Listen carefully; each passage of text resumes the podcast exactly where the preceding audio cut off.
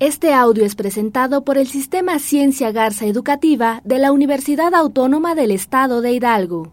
Para mayor información, visítanos en www.uaeh.edu.mx. Gracias por aprender.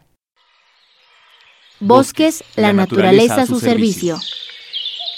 Día Internacional del Medio Ambiente, 5 de junio 2011. Según las estimaciones de la Organización de las Naciones Unidas para la Alimentación y la Agricultura, México ha perdido un promedio de 195 mil hectáreas de bosque anualmente durante los últimos 10 años.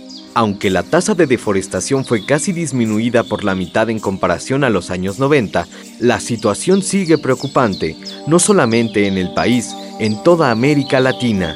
Actualmente, México tiene una superficie forestal de 64.8 millones de hectáreas. Universidad Autónoma del Estado de Hidalgo. 50 años trabajando en pro del medio ambiente